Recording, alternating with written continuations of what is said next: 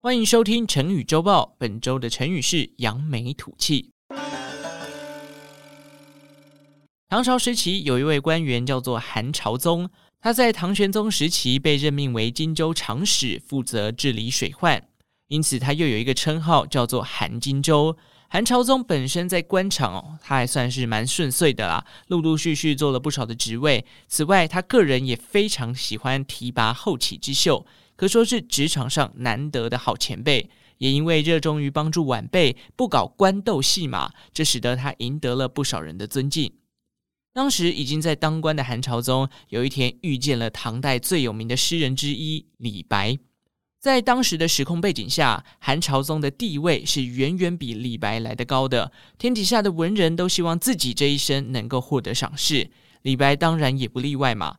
这一次能够遇见韩朝宗，早就听说他是一位很挺新人的好人呐、啊，因此李白强力的跟韩朝宗推荐自己，并且他写了一篇作品叫做《与韩荆州书》，里头提到了“生不用封万户侯，但愿一试韩荆州”。一开始就说自己很荣幸认识韩朝宗这个人，也听说了他本人相当愿意推荐人才，凡是被推荐过的都声名大噪。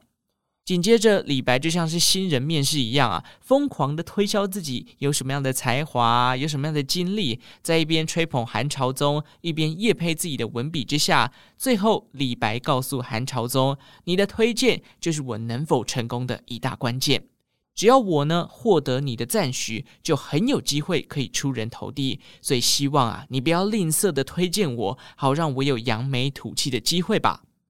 不过后续韩朝宗有没有推荐李白呢？啊，看来是没有的哦。但有趣的是，经过几千年的历史洪流，李白的诗留下来了。而大部分的人认识韩朝宗，也是因为这一篇《与韩荆州书》。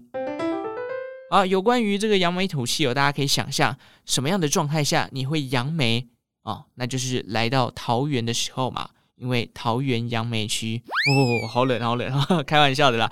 当然是因为你可能很风光啊，很志得意满的时候，你走路都有风嘛。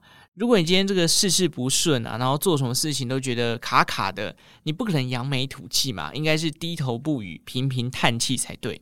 因此，后人就把这个扬眉吐气啊，比喻成在一连串不得志、不顺遂的时候，终于海阔天空，一切都开始顺利顺畅了。